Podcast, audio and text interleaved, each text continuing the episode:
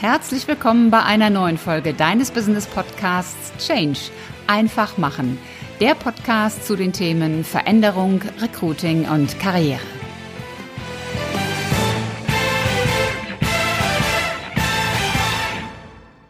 Willkommen zu einer neuen Episode im Podcast Change einfach machen. Seinen Job zu kündigen, um zu einem anderen Arbeitgeber zu wechseln, ja, das ist Change und Veränderung seinen Job zu kündigen, um sich selbstständig zu machen, das ist richtig Change. Du springst in das Haifischbecken. Das hat ihr Chef zu meiner heutigen Interviewpartnerin gesagt. Und sie hat es getan. Sie ist gesprungen. Ich freue mich sehr, dass ich sie heute hier im Interview habe, die wunderbare Lena Küssner. Herzlich willkommen, liebe Lena. Hallo, danke, dass ich da sein darf. Freue mich.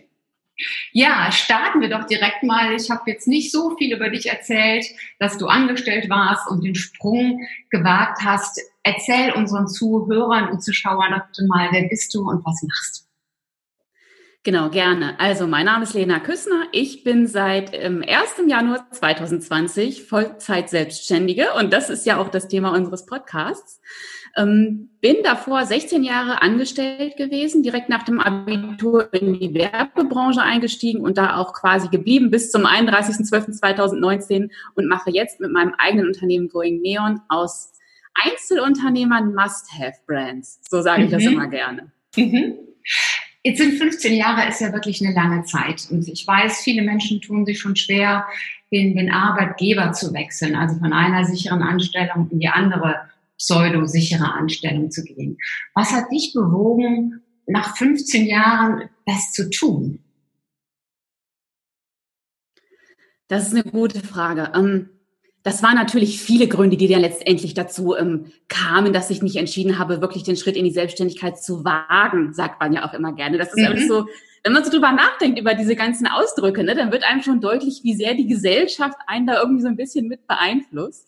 Ähm, bei mir war das so, ich bin schon im Grunde mein Lebtag immer ein super unabhängiger und freiheitsliebender Mensch gewesen. Also ich bin durch und durch kreative und ähm, habe das tatsächlich in meinen Jobs auch immer so geschafft, dass ich mich relativ schnell in so Entscheiderpositionen vorgearbeitet habe. Das heißt, dass ich da eine Position hatte, wo ich Einfluss hatte, wo ich mitgestalten konnte, wo ich mitsprechen konnte, wo meine Meinung einfach gefragt war. Und das ist so, da funktioniere ich dann tatsächlich einfach am besten, wenn ich weiß, mein Wort hat tatsächlich auch Substanz, das hat Gewicht, das ist wichtig, ich kann quasi mitgestalten und ähm, meine größte Geschichte war tatsächlich in der jüngsten Zeit, da habe ich einen sehr, sehr großen Change bei meinem letzten Arbeitgeber mitgestalten können.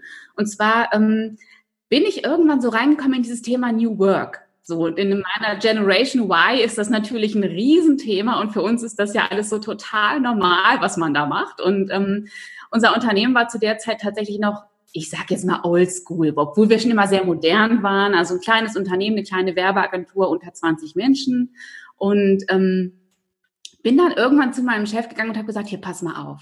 Eigentlich müssen wir doch gar nicht von neun bis fünf hier im Büro sein. Eigentlich sind mhm. wir doch alle Kreative, eigentlich können wir doch alle mit unserem Notebook arbeiten und eigentlich ist es uns doch auch total egal, wann irgendeine Arbeit erbracht wird. So und ähm, hatte das Thema aber eben so ein bisschen angefixt und ähm, als Chef war er natürlich nicht sofort begeistert davon. Ist ja klar, die Leute erstmal in die Freiheit zu entlassen, ist ja so eine Sache. Das fordert ja schon wirklich sehr viel Vertrauen. Und ähm, es hat dann tatsächlich auch wirklich viel Zeit gebraucht, bis das Thema wirklich so weit war in unseren Gesprächen, dass, ähm, dass er sich darauf einlassen konnte, dass er wirklich auch für sich verstanden hatte, ja, das ist das Zukunftsmodell. Gab es da was ähm, Spezielles, wo es Klick gemacht hat?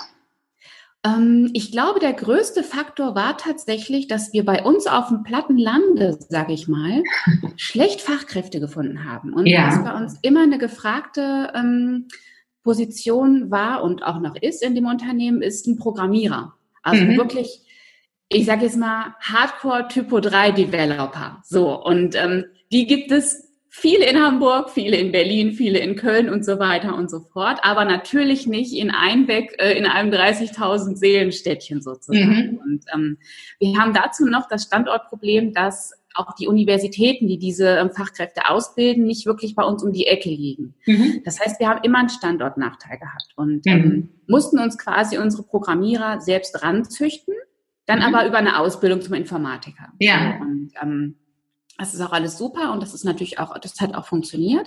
Aber wirklich die ähm, erfahrenen Fachkräfte nach Einbeck zu bekommen, das war immer ein Riesenproblem. Und das war, glaube ich, letztendlich so dieses Argument, wo mein Chef gesagt hat, ja, ich glaube, das wäre ganz praktisch, wenn wir das tatsächlich öffnen, wenn wir sagen, es ist nicht unbedingt erforderlich, in Einbeck zu wohnen und in Einbeck zu arbeiten. Es reicht vielleicht auch, wenn wir uns alle äh, eine Kamera aufschnallen auf unseren Computer, vielleicht mal so ein bisschen Meetings einfach virtuell abhalten. Und ob wir nun in einem Büro zusammensitzen oder jetzt hier wie wir beide, letztendlich ist es egal. Die Arbeit wird sowieso alleine am Computer erledigt.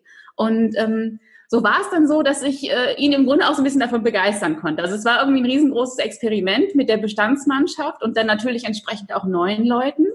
Und ähm, wir haben uns so ein, ein, ja, so ein Jahr Zeit gegeben, das wirklich mal zu testen sind da zum Start wirklich sehr, sehr frei dran gegangen. Also das heißt, wir haben das wirklich so gemacht, arbeite wann du willst, wo du willst und wie viel du willst. Diese Komponente hatten wir auch noch mit reingenommen, weil wir das damals ganz schlimm fanden, dass Leute aus der Teilzeit nicht wieder zurückkehren konnten in die Vollzeittätigkeit. Das war ja, ja. damals. Heutzutage ist das wieder ein bisschen aufgeweichter.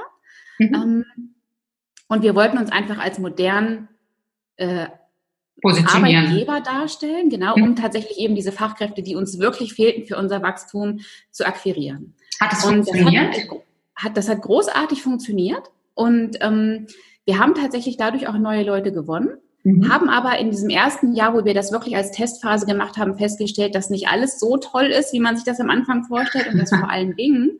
Und jetzt kommen wir im Grunde wieder ein bisschen zu dem Ausgangspunkt deiner Frage, Ulrike vor allen Dingen gibt es da so viele gesetzliche Auflagen, die man erfüllen muss. Weil natürlich ja. steht alles unter dem Thema Arbeitsrecht, Arbeitsschutz, dass der Arbeitnehmer nicht ausgenutzt wird in seinem Angestelltenverhältnis. Das ist natürlich auch sonnenklar.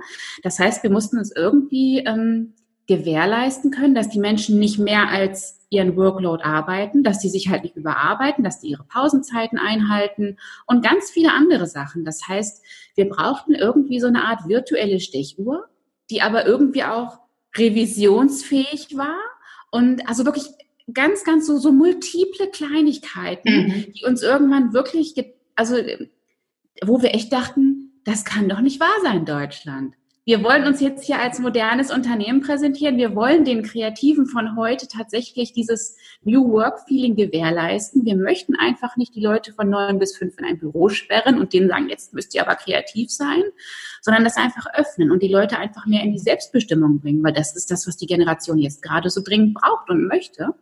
Und da wurden einem dann tatsächlich vom Gesetzgeber so viele Stöcke zwischen die Beine geworfen. Und das führte dann dazu, dass wir einen wahnsinnigen administrativen Overhead plötzlich hatten. Also gefühlt irgendwie noch mehr als vorher.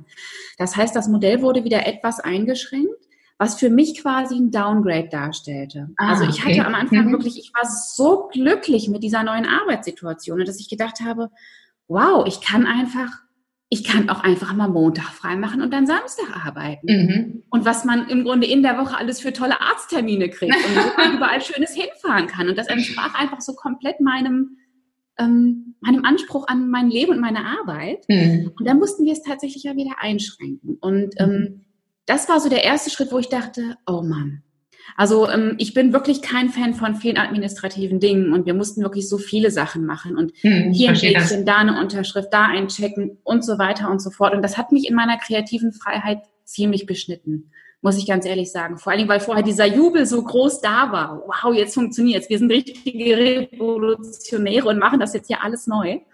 Ähm, das war toll. Ich bin da wirklich richtig drauf geflogen und fand alles großartig. Und dann war halt dieser Punkt, wo ich dachte, okay, jetzt ist es doch nicht so Friede, Freude, Eierkuchen sozusagen, sondern wir haben schon ziemlich viele Auflagen.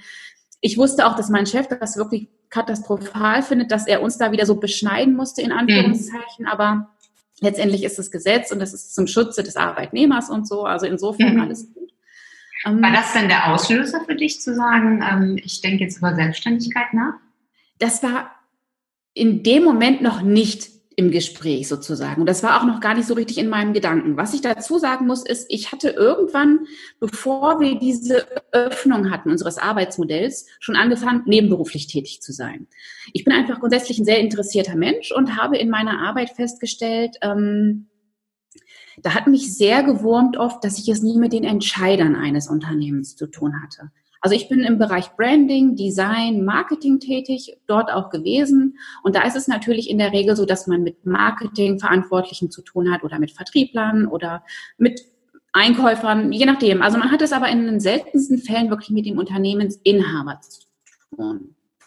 Und das fand ich immer so ein bisschen schade, weil so ganz viele Fragen mussten tatsächlich immer noch mal mit der Obrigkeit in Anführungszeichen abgestimmt werden. Das heißt, es war oft ein sehr träger Prozess und mir fehlte so ein bisschen dieses Feuer, was ein Inhaber hat. Mhm. Sodass ich dazu übergegangen bin zu sagen, alles klar, ich möchte das aber gerne, weil ich weiß, dass ich da am besten funktioniere, wenn ich mit jemandem direkt auf Augenhöhe sprechen, philosophieren, tolle Ideen austauschen kann und schnelle Entscheidungen treffen kann und vorwärts kommen kann. Deswegen habe ich mit meinem Chef damals ein Agreement gefunden, wie ich nebenberuflich selbstständig sein kann, ohne unser Unternehmen quasi zu torpedieren. Ne? Also das heißt, ich habe ja fast das gleiche selbstständig gemacht, wie das, was ich im Unternehmen gemacht habe. Das heißt, das war so eine Konkurrenzsituation. Wir haben das dann aber ganz clever gelöst, dass wir gesagt haben, okay, ich fokussiere mich wirklich auf die Einzelunternehmer. Das war ja auch meine okay. Intention. Mhm. Und unser Unternehmen hat tatsächlich eher so einen industriellen Mittelstand. Also das mhm. war ein sehr gutes Kriterium, wo wir gesagt haben, hier sind so die Grenzen. Mhm. Und ich hatte auch nur ein relativ abgespecktes Tätigkeitsfeld. Das heißt, ich bin gestartet mit Namensentwicklung und Logodesign für Einzelunternehmer. Das war ganz klar abgegrenzt und das war auch überhaupt nicht das, was unser Unternehmen damals gemacht hat. Das war also alles super. So, und das hatte ich ähm, immer wunderbar schön im Nebenjob ähm, äh, betrieben. Das hat mir auch großen Spaß gemacht und das fühlte sich für mich auch nicht wie Arbeit an, dieser Mehraufwand, den ich dann zusätzlich zu meiner 40-Stunden-Woche noch hatte.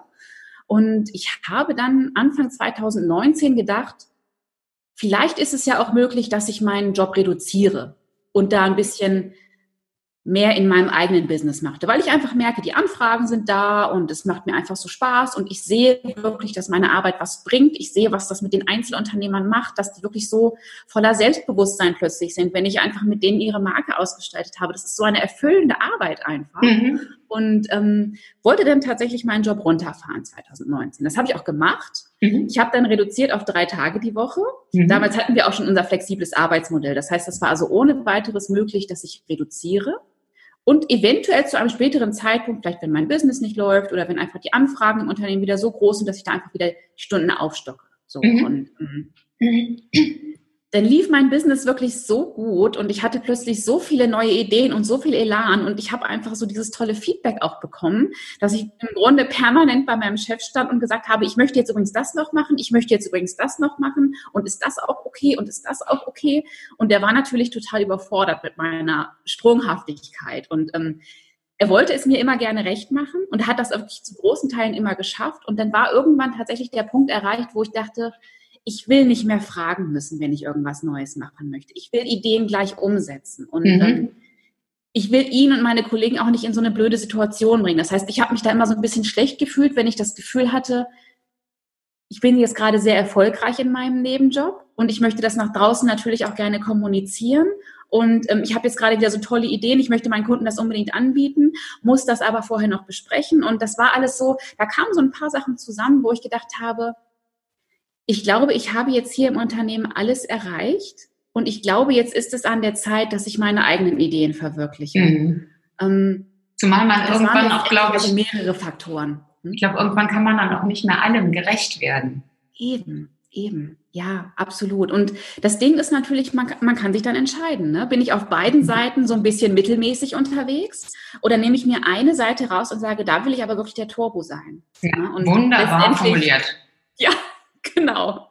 So war es dann letztendlich auch. Und ich habe immer gedacht, kündigen niemals. Niemals. Dieses sichere Einkommen, diese, diese ähm, schöne, warme Blase und es, mein Job machte mir ja auch Spaß. Ne? Das ist ja das Ding. Also ich mochte das total gerne. Es hat mir Spaß gemacht und umso besser, dass ich das im Nebenjob noch kompensieren konnte, was mir in meinem eigentlichen Job fehlte.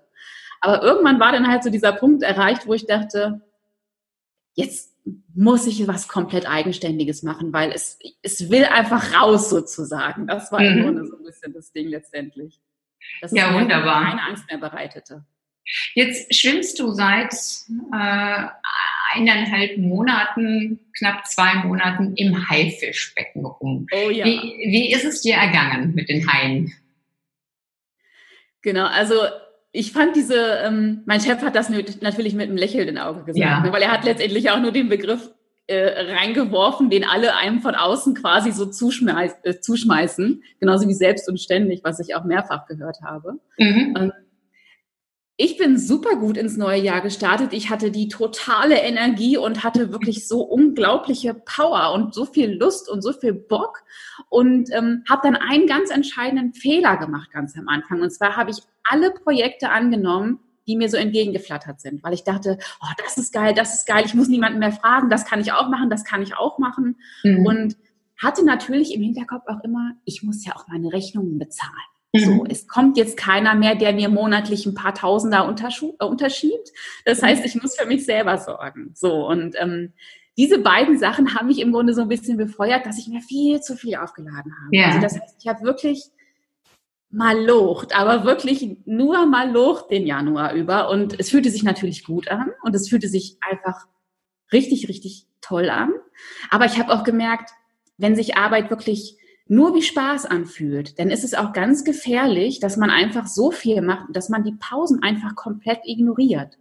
Und ähm, das war auch eins meiner größten Learnings, wenn man es jetzt schon so sagen kann, nach fast acht Wochen, dass ich sage, alles klar, ähm, nimm nicht mehr alles an, nimm wirklich nur noch die Sachen an, die du wirklich bewerkstelligen kannst in deinem Zeitraum, wo du gesagt hast, in diesem Zeitraum möchte ich arbeiten und schau wirklich, ob das ein Auftrag ist, der dich irgendwie auch weiterbringt. Ne? Also ich habe tatsächlich am Anfang gerne das angenommen von Leuten, die mir einfach am Herzen lagen, wo ich die Mission einfach toll fand oder wo ich gesagt habe, ach komm, das mache ich einfach mit. So ist ja auch ganz normal irgendwie. Man, man möchte ja einfach für alle da sein. Mhm. Mittlerweile stelle ich aber fest, ähm, das funktioniert so nicht. Ich, ich verwässere tatsächlich in meiner Außendarstellung auch so ein bisschen und ähm, habe jetzt gerade wieder so einen Punkt, wo ich mich selber wieder ein bisschen gerade ruckele. Ich brauchte diese, diese Anfangszeit definitiv, um so ein bisschen den Weg reinzufinden. Ähm, ja, aber es ist, es ist auf jeden Fall super spannend und das Ding ist, es sind erst sechs, sieben Wochen oder so vergangen und es kommt mir schon vor wie ein, halbes Jahr mindestens. Mhm. Das ist der Wahnsinn, wie, wie schnell diese Zeit rast. Was, was hat das mit dir als Mensch gemacht, von deiner Persönlichkeit her? ich bin einfach so krass gewachsen. Das hätte ich niemals gedacht, zumal ich ja wirklich mein ähm, Nebenbusiness schon so zweieinhalb, drei Jahre fast hatte. Und ich dachte schon, ich bin der super Business Owner. Ne? Also ich war gefühlt in dieser Rolle schon total drin, habe aber gemerkt, nee. Also ich habe im Januar festgestellt, was es wirklich heißt, ein Unternehmensinhaber zu sein. Weil es kommt niemand und sagt, du brauchst das, du brauchst das, du brauchst das, du brauchst das.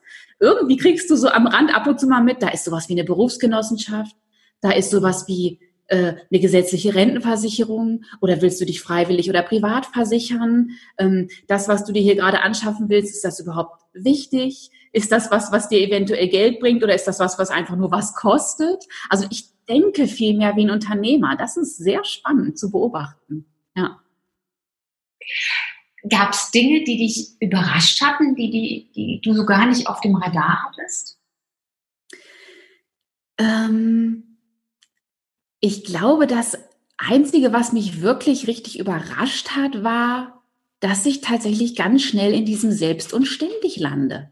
Wo ich das immer so abgetan habe bei allen, die mir ganz am Anfang gesagt haben, oh, selbstständig, das ist ja selbst und ständig, ne? Wo ich immer gesagt habe, ja, aber ich mache mich ja selbstständig, damit ich eben mehr Zeit und mehr Muße habe, um meinen Hobbys nachzugehen und, um nur noch das zu machen, worauf ich Bock habe. Und ähm, ne, so dieses, was man dann mhm. natürlich sagt, was der eigentliche Ansatz ist. Und ähm, das hat mich wirklich negativ überrascht, dass ich wirklich, also dass ich wirklich morgens angefangen habe und abends meinen Stift habe fallen lassen, wenn ich wirklich gemerkt habe, okay, ich habe das gerade schon viereckige Augen, ich komme hier gerade mhm. nicht weiter, ähm, weil ja alles Spaß macht. Ja. So, und das ist, das ist meine größte Überraschung gewesen, dass ich mich selber als Mensch ein bisschen schützen muss vor meiner Kreativität sozusagen. Spannend. Ja. Ich kann mich erinnern, als ich mich damals selbstständig gemacht habe, das war nicht, nicht so eine Parallellaufaktion, sondern wirklich von jetzt auf gleich. dass ich extrem überrascht war, dass so alte Kunden auf mich zukamen und sagten, Frau Winzer, Sie haben sich selbstständig gemacht, wie super, ich kann Ihnen Kontakte herstellen, soll ich mal da und da und da Türöffner sein? Und das, hat, das hatte ich überhaupt nicht auf dem Radar, wäre ich auch gar nicht drauf gekommen, wenn ich es nicht in dem Moment dann erlebt hätte. Das hat mich wirklich damals völlig überrascht. Und das war natürlich eine sehr positive Überraschung. Jetzt bist du Expertin für das Thema Personal Brand. Ähm, wie wichtig ist aus deiner Sicht dieses Thema Personal Branding für den einzelnen Menschen? Das Ding ist, Personal Branding wird ja zurzeit so ein bisschen als ähm, Mode oder so mhm. gehypt. Das finde ich total strange, weil ähm, letztendlich gibt es Personal Branding schon immer. Denn das, was Personal Branding eigentlich ausmacht, ist, seine eigenen Vorzüge zu kennen und die ins beste Licht zu rücken. So, und das ist ja im Grunde, ähm, das machen wir ja als Kind schon. Wenn wir als Kind irgendwas gerne haben möchten, wenn wir wissen, was wir wollen und wenn wir wissen, von wem wir das brauchen, dann wissen wir auch, welche Argumentation da zieht. Also ich erzähle meiner Mutter andere Argumente, als ich meinem Vater vielleicht erzähle, wenn ich als Kind irgendwas durchsetzen möchte. Super und, spannend. Absolut. Und ich finde das so, so witzig. Das ist auch so, wenn ich mit meinem Partner irgendwohin essen gehen möchte. Ich möchte mhm. vielleicht zum Chinesen und ich weiß, er ist aber lieber beim Griechen. Mhm. Dann überlege ich, welche Argumente kann ich jetzt anführen, um ihn irgendwie zum Chinesen zu bewegen. Mhm. Ne? Und das ist im Grunde im Kleinen genau das, was Personal Branding im Großen ausmacht. Ich als Person weiß, wer ich bin, wofür ich stehe. Ich weiß, mit wem ich es zu tun haben möchte. Und ich weiß, wie muss ich mit diesen Menschen sprechen, damit ich das, wofür ich stehe, tatsächlich auch durchgesetzt bekomme und denen entsprechend natürlich damit auch helfen kann. Also die eigenen Vorzüge kennen und ähm, richtig kommunizieren zu können. Das ist im Grunde Personal Branding und das ist heutzutage wirklich wichtiger denn je, weil wir einfach so eine Vielfalt an Menschen haben. Und durch diese Online-Welt haben wir einfach so niedrige Eintrittsbarrieren in unsere Märkte. Das heißt, ähm, wir haben einfach so viele austauschbare Produkte und mit Produkte meine ich natürlich auch Anbieter. Und ähm, was ich ganz schade finde, ist, dass viele immer noch denken, dass ähm, je lauter sie schreien, desto eher werden sie gehört. Ne? Mhm. So sinnbildlich gesprochen, aber das ist absolut nicht der Fall. Das heißt, mhm. es gibt für jeden im Grunde die richtige Zielgruppe. Und das, was ich kann, das ist für irgendjemanden wirklich Gold wert. Das heißt, ich sollte als Personal Brand wirklich schauen, was ist wirklich meine Kernsubstanz? Was ist das, was ich wirklich richtig gut kann? Und das nicht abtun mit, das kann ja jeder, weil es kann eben nicht jeder. Und ähm, ganz wichtig finde ich beim Personal Branding auch, dass man sich nicht eine Zielgruppe aussucht, die ähm, ganz weit weg von einem ist, wo man ganz viel noch liefern muss und liefern muss und liefern muss, bis die einen wirklich sehen und hören und für voll nehmen, sondern dass man schaut, wem kann ich auf meiner aktuellen ähm, Kompetenzstufe, nenne ich es mal, jetzt schon richtig premiummäßig helfen. Was sind das für Menschen? Wo muss ich nicht mehr kämpfen, kämpfen, kämpfen? Wo kann ich einfach ich selbst sein mit meiner kompletten Persönlichkeit, mehr oder weniger, und bin für die Leute da draußen schon eine Riesenhilfe? Das finde ich einfach so genial an Personal Branding, dass man gar nicht dick auftragen muss, sondern dass man einfach nur für sich erkennen muss, was ist es, was mich ausmacht, was kann ich wirklich richtig gut, was fühlt sich für mich nicht wie Arbeit mhm. an und wer braucht das ganz, ganz dringend. Mhm. Und dann zu gucken, wo sind da so diese ähm, Touchpoints, ne? wo kann ich da tatsächlich die Berührungspunkte mhm. so gestalten, dass sich die Leute von mir angezogen fühlen. Und das muss nicht laut sein ich glaube, also es ist spannend, was du sagst, gerade mit dem Thema Kindheit. Ich glaube, dass das absolut zutreffend ist. Ich glaube aber auch, dass ganz, ganz viele Menschen das verlernen im Laufe ihres Erwachsenenwerdens. Ähm, und dass das in so eine Tendenz, möglichst alles gleich machen irgendwo geht. Ich erlebe das immer wieder, wenn ich zum einen mit Bewerbern spreche, ähm, so, so diese, diese Standardlebensläufe, wo eigentlich überall das Gleiche drinsteht, wo man das gar nicht mehr differenzieren kann. Was ist jetzt der der besondere Mehrwert, den dieser Mensch für das Unternehmen bringt. Und wenn ich dann Bewerber danach frage, dann können sie das erstaunlicherweise oftmals selber gar nicht artikulieren. Und ich habe die, die These, dass, dass jeder Mensch einen Mehrwert für ein Unternehmen hat, denn sonst wäre er doch nicht angestellt. Und wir neigen nur dazu, das so, so alles gleich zu machen und zu verdrängen. Das ist das eine. Und ich glaube auch, dass gerade so in der heutigen Zeit, wo wir so an Informationen wirklich ja, überschüttet werden und zugeflutet werden, ist wirklich wichtig für jeden Einzelnen ist zu sehen, wer bin ich eigentlich, wie positioniere ich mich? Und wie zeige ich mich auch nach außen? Und ähm, da kommen wir auch wieder zu dem, was du vorhin sagtest. Wie finde ich als Unternehmen eigentlich Mitarbeiter? Da finde ich persönlich ist auch gerade so für die Personalabteilung oder auch für die Führungskräfte wichtig, sich als ja als Brand zu zeigen und zu vermarkten, denn damit ziehen sie ja Menschen zu sich als Unternehmen an. Also ich kenne viele, ich kenne viele, die sagen, äh, ach hier so Xing, LinkedIn, in diesen Online-Plattformen, da muss ich gar nicht präsent sein. Oder in anderen spezialisierten. Es gibt ja unglaublich viele Plattformen. Aber ich sage genau das Gegenteil. Gerade da ist es wichtig, sich zu positionieren, um dann auch diesen, diesen Sprung zum Arbeitgeber eben zu machen und dem Unternehmen ein Gesicht zu geben. Und da finde ich auch, dass das ganz vielen Unternehmen fehlt dass da ein, ein Unternehmensname steht, aber das Gesicht zum Unternehmen. Und das sollte nicht irgendein Influencer oder Schauspieler oder was auch immer sein, sondern das sollte wirklich einer ja, aus dem Management, aus der Führungsebene sein. Das Gesicht, die Personenmarke zum Unternehmen. Ja, absolut. Ich finde das so wichtig, dass du das sagst, weil es ist heutzutage auch so einfach. Man muss ja noch nicht mal mehr auf irgendwelchen Bühnen stehen und sich wirklich allen hingeben. Man kann sich quasi ja auch erstmal hinter einer Internetfassade verstecken. Das heißt, erstmal nur als Person sich Profile anlegen in den genau. einschlägigen ähm, Plattformen und tatsächlich im Grunde erstmal zu schauen, was für Menschen reagieren da drauf. Und so werde ich ja peu à peu mutiger und traue mich immer mehr nach vorne. Und das ist das Schöne einfach auch an den Möglichkeiten heute. So ein Xing-Profil oder ein LinkedIn-Profil das ist so schnell befüllt und da kann man tatsächlich auch ein bisschen mutig sein, weil man kriegt ja die direkte Reaktion erstmal so als Mensch nicht mit.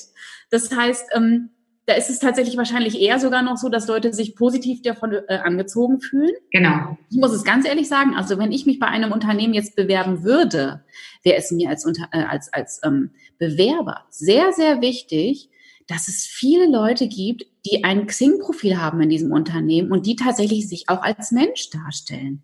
Ich finde das immer ganz merkwürdig, wenn man Unternehmen googelt, die haben vielleicht eine Homepage noch, aber erstens ist das Team da nicht abgebildet und zweitens haben die auch wirklich kaum Menschen, die in sozialen Medien oder auf irgendwelchen Profilplattformen zeigen, dass sie Mitarbeiter dieses Unternehmens sind. Da weiß ich ganz sofort, da läuft doch irgendwas falsch.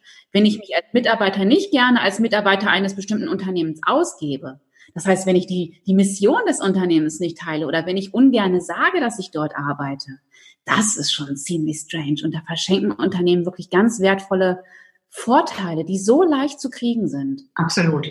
Auf jeden Fall zeigt es, dass ein Unternehmen dann aus meiner Sicht nicht wirklich am Puls der Zeit ist, wenn solche ja. Möglichkeiten nicht genutzt werden.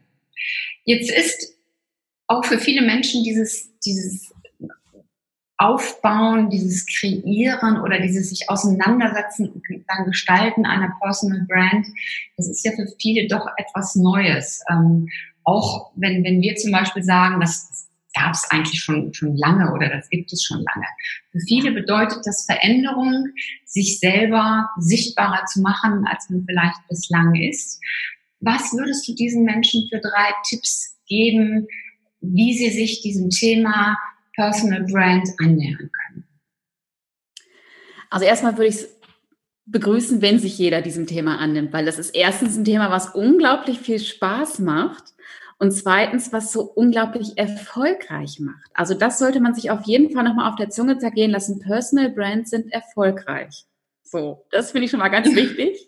Und ähm, das Wichtigste in diesem Prozess des Personal Brandings ist eben genau dieses Wissen, was macht mich eigentlich aus.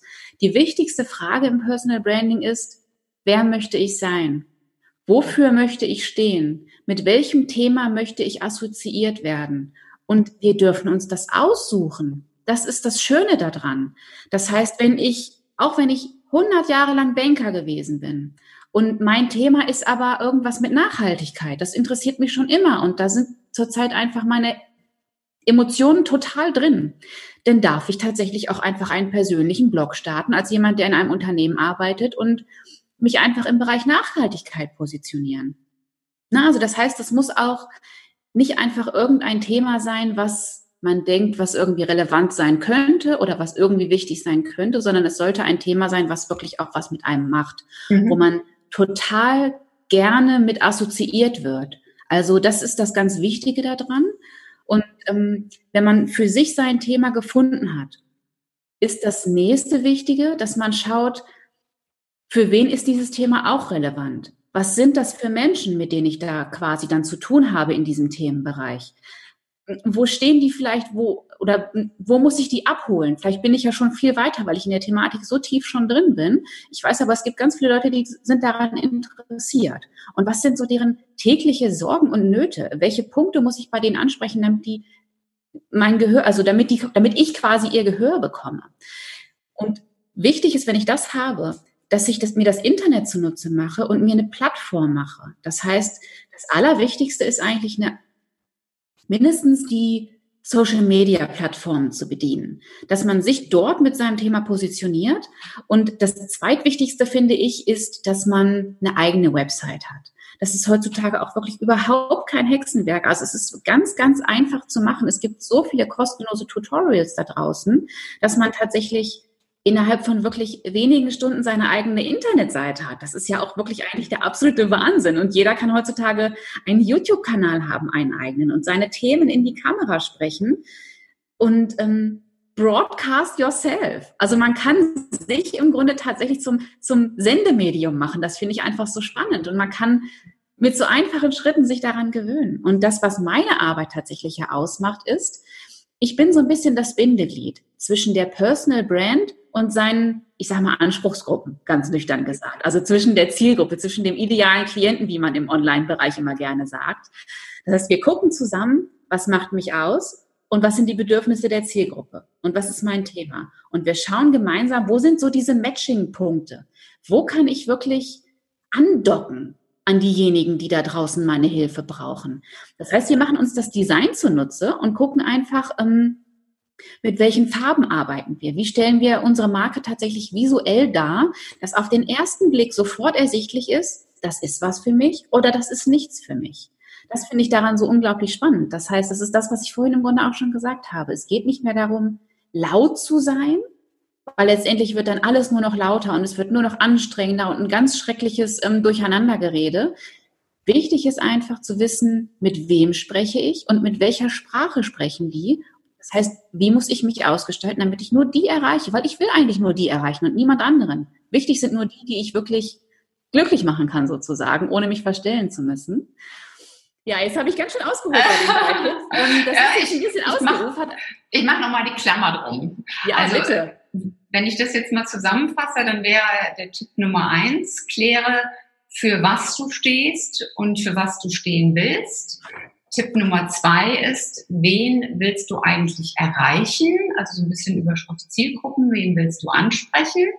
Und dritter Tipp ist, mach dir das Internet zunutze, also Social Media Plattformen und dann vielleicht auch mal eine eigene Webseite. Und dann wäre jetzt so, so mein vierter Nachsatz noch. Und wenn du dann das Ganze professionalisieren willst mit ja, guten Farben, guter Optik, ansprechenden Grafiken, dann geh auf Lena zu. Oh ja, hervorragend. Wunderbar gesagt, Ulrike. Was ich dazu noch ergänzen möchte, ist, dass ja. viele Menschen die Optik unterschätzen. Das Internet ist ein visuelles Medium. Das heißt, das Erste, was wir von jemandem online finden, ist tatsächlich einfach ein Profil oder eine Aussage oder ein Foto oder irgendetwas. Das heißt, ich bin mehr oder weniger Herr der Lage. Das heißt, ich kann alles, wo man mich im Internet findet, so ausgestalten, dass der Eindruck der richtige ist. Das heißt, ähm, diese Optik, was ich gerade meinte, ist, Leute bleiben an guter Gestaltung hängen. Das heißt, wenn man mhm. sich jetzt mal so ein Social Media Feed vorstellt, man scrollt und scrollt, man scrollt ja auch manchmal einfach so ein bisschen willkürlich, ohne Plan, einfach so ein bisschen Nebenbeibeschallung mehr oder weniger. Und Leute bleiben hängen an Sachen, die gut gestaltet sind und wo sie denken, die sind für sie relevant. Und dieses, die sind für sie relevant, kann man tatsächlich mit so einem ganz einfachen Dreiklang mehr oder weniger sagen, weil Text ist die eine Sache. Text ist ganz wichtig. Aber was noch viel wichtiger ist in diesen schnelllebigen Internetzeiten, ist die Bildsprache. Denn Studien haben ergeben, dass Bilder 60.000 Mal schneller erfasst werden als Text, was der absolute Wahnsinn ist. Das kann sich kein Mensch vorstellen, diese Schnelligkeit. Das heißt, es werden Prozesse im Gehirn, im Unterbewusstsein so schnell durchlaufen, dass man im Grunde mit einer gut gewählten Bildsprache, mit guter Farbwahl und mit guter Zusammensetzung dieser beiden Sachen ganz schnell die Aufmerksamkeit für sich gewinnen kann oder auch gegen sich gewinnen kann. Das heißt, das sollte einem sehr bewusst sein, dass man wunderbar mit visuellen Trägern, nenne ich das jetzt mal, die Aufmerksamkeit für sich gewinnen kann, um eben die Botschaft, die man hat, auch wirklich an den Mann zu kriegen. Natürlich gibt es auch die andere Baustelle, die im Grunde bei Google eine Frage eingibt und dann irgendwo landet. Das ist auch ganz wichtig. Aber wenn wir jetzt mal von den sozialen Medien ausgehen oder wenn man einfach so dieses Überangebot hat, der eine bietet das, der andere bietet das Gleiche, der andere bietet wieder das Gleiche. Wenn ich drei gleiche Anbieter habe, dann entscheidet ganz, ganz oft die Sympathie. Und ähm, die Sympathie kann man mit visuellen Geschichten ganz wunderbar beeinflussen. Mit tollen Fotos von sich, die eben eine Emotion transportieren, die man eben gerne transportiert haben möchte. Da muss man sich als Mensch darstellen. Da muss man wirklich schauen, wie kriege ich diese Verbindung zu demjenigen, der das gerade sieht, was er hier im Internet vorfindet? Das ist ganz braucht spannend. ganz nüchterne Fakten oder braucht er tatsächlich vielleicht einfach jemandem, der sagt, hey, ich bin wie du, ich war mal in der gleichen Situation, komm, lass mhm. uns einfach gemeinsam rangehen. Das hilft manchmal auch schon. Das ist ganz spannend, was du jetzt sagst, weil wir haben vor, vor zweieinhalb Wochen äh, mit meiner Mastermind zusammengesessen und wir haben in so Speaker-Profilen geblättert mhm. und ähm, von, von verschiedenen Kollegen und wirklich so durchgeblättert, geschaut und dann plötzlich sagte einer, Mensch, hier in dem Profil, da steht ja gar kein richtiger Text, da steht überall Lorem, Lorem Ipsum, also die, diese, diese ja. Füll, Fülltexte. Und äh, wir hatten wirklich nur auf die Bilder und die großen Überschriften geachtet, ja. die Farben und gar nicht auf den Detailtext, der da stand. Und das war auch ganz spannend, die, diese Erkenntnis. Das ist irre, ja, absolut. Es gibt auch so tolle Bilder im Internet, man tatsächlich so irre geführt wird. Ne? Zuerst guckst du das Bild an, jetzt liest du diese Headline, dann liest du diese zweite Headline und wenn du immer noch interessiert bist, liest du jetzt erst diesen Fließtext. Das ist so abgefahren, was das Gehirn mit uns macht. Ja. Kommen wir mal zum Abschluss. Es gibt so drei Fragen, die ich all meinen Interviewgästen stelle. Und äh, die, die erste Frage, da ist mir wichtig, ja, das Augenmerk drauf zu legen, warum ist ein Mensch gut? Weil ich finde, wir arbeiten viel zu sehr daran, Schwächen ähm, wegzukommen, äh, als das Positive herauszustellen. Also warum bist du gut in dem, was du tust? Das ist so eine hammerharte Frage, Ulrike. Aber die ist so gut. Und zwar, ähm, ich glaube, ich bin gut in dem, was ich tue, weil ich natürlich einerseits die fachliche Bildung dafür habe. Andererseits, und das ist, glaube ich, sogar der stärkere Punkt, ähm, meine persönliche Erfahrung. Ähm, das heißt also, ich bin nicht nur booksmart, sondern auch street smart, wie man so schön sagt. Mhm. In meiner Karriere, oder sagen wir mal, Karriere ist vielleicht sogar schon viel zu spät, in meiner gesamten Entwicklung musste ich mich immer irgendwie behaupten. Ich war immer die Kleinste, ich war gerne mal die Jüngste, weil ich ziemlich früh eingeschult worden bin. Ich bin immer eher so das Arbeiterkind gewesen. Das heißt, ich hatte ganz viele Punkte in meinem Leben, wo ich immer aus dem, was ich hatte, das Beste machen musste. Und da ich schon immer so ein unabhängigkeitsgetriebener Mensch war und immer schnell in Positionen wollte, wo ich die Entscheidungsfreiheit hatte oder mitsprechen konnte, das heißt immer in Gruppen tatsächlich schnell ein etwas zu sagen habender sein wollte, musste ich schon früh wissen, wie schaffe ich das? Wie kann ich aus dem, was ich aktuell habe, das so wunderbar darstellen, dass das von denen, bei denen ich gerade landen möchte, gehört wird, dass ich da ernst genommen werde. Das zieht sich so total durch meine Karriere durch und das ist im Grunde tatsächlich so ein, ähm, äh, ja, so ein, da, ich, da bin ich echt der Meister geworden irgendwie, dass ich aus dem, was ich aktuell habe, das so mache, dass das wirklich das Potenzial hat, mich auf den nächsten Schritt zu katapultieren. Ne? Also das nichts dazu erfinden. Das ist einfach das, was ich habe, so darzustellen, dass das für den, der meinen nächsten Schritt begleitet, spannend ist und dass ich bei dem Gehör und ähm, Gehör finde und gesehen werde. Und das dann für deine Kunden. Ja, natürlich, genau. Und ähm, letztendlich kann ich genau diese Fähigkeit meinen Kunden weitergeben. Was ich aber ganz besonders spannend finde, als ich über diese Frage nachgedacht habe, war, ich habe zwar eine, Gesta eine gestalterische Ausbildung und eine Ausbildung im Marketing und so weiter und so fort. Aber ich habe zwischendurch, einfach weil ich das Interesse hatte, neben dem Job BWL studiert und Psychologie studiert und habe während des Studiums, wo ich mich echt durchgebissen habe, muss ich ganz ehrlich sagen, so oft gedacht, warum machst du diese Scheiße? Warum tust du dir das an? Und soll ich dir was sagen, Ulrike? Das hat letztendlich meine Kompetenz als Designer so verbessert, weil ich mittlerweile an Designs ganz anders rangehe, als ich das vor diesem Studium gemacht habe.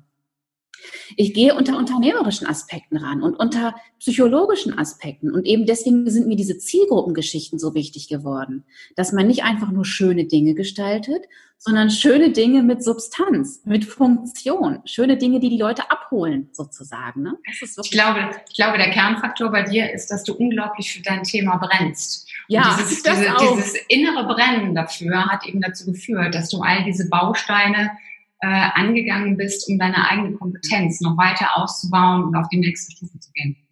Absolut gut erkannt, ja, ja. Ja, zweite Frage. Hast du ein persönliches Motto, ein Leitmotiv? Das habe ich. Und zwar ist das Live by Design, not by Default.